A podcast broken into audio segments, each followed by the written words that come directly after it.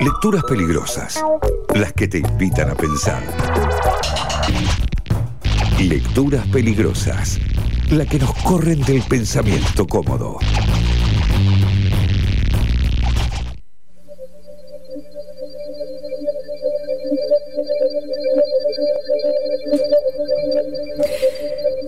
Juan Forn murió el domingo pasado de un infarto. Un escritor con un estilo único. Un editor que supo inyectar modernidad en la literatura, que dio a conocer plumas destacadas como Mariana Enríquez o Camila Sosa Villada.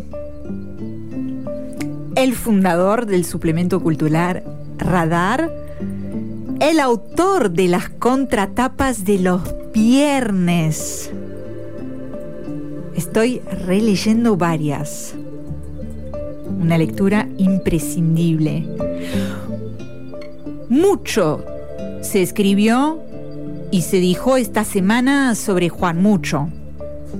Los que lo conocieron, lo leyeron, trabajaron junto a él, lo quisieron, todos y todas coinciden en la pérdida inestimable que significa su muerte como persona, por supuesto, y también para la literatura argentina.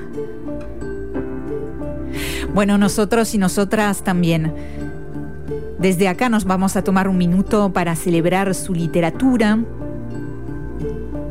Vamos a recordar a quien siempre invitaba a leer con una lectura, justamente, de un fragmento del cuento Nadar de Noche, que narra el reencuentro de un hijo con su padre muerto.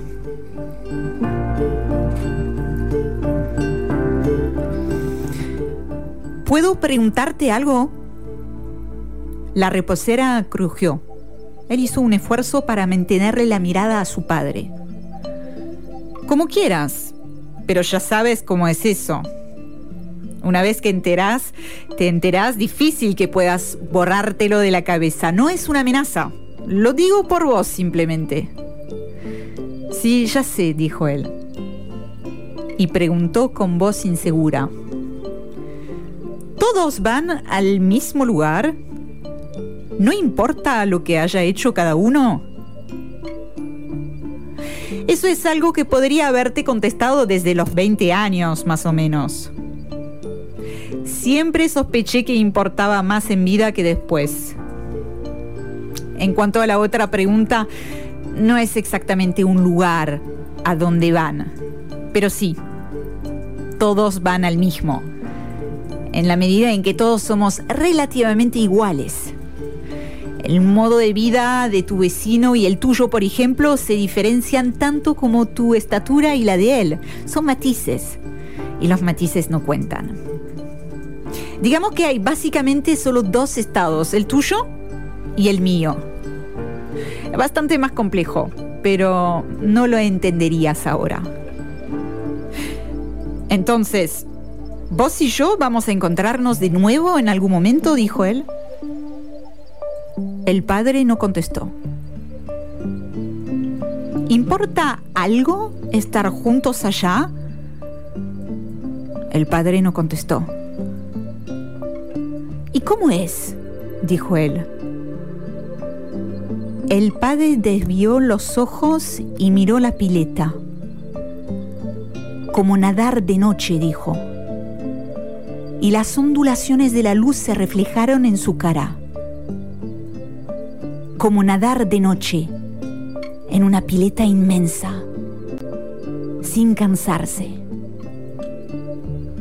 Él tomó de un trago el whisky que quedaba en el vaso y esperó a que llegase el estómago. Después tiró los hielos en la pileta y apoyó el vaso vacío en el borde. ¿Algo más? dijo el padre. Él negó con la cabeza. Movió un poco las piernas en el agua y miró la base de la reposera, el impermeable, la cara blandamente atemporal de su padre.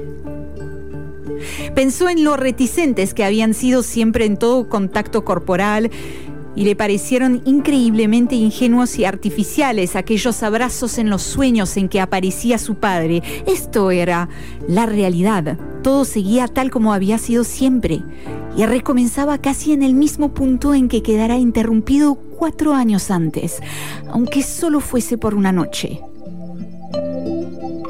¿Por dónde quieres que empiece? dijo. Por donde quieras.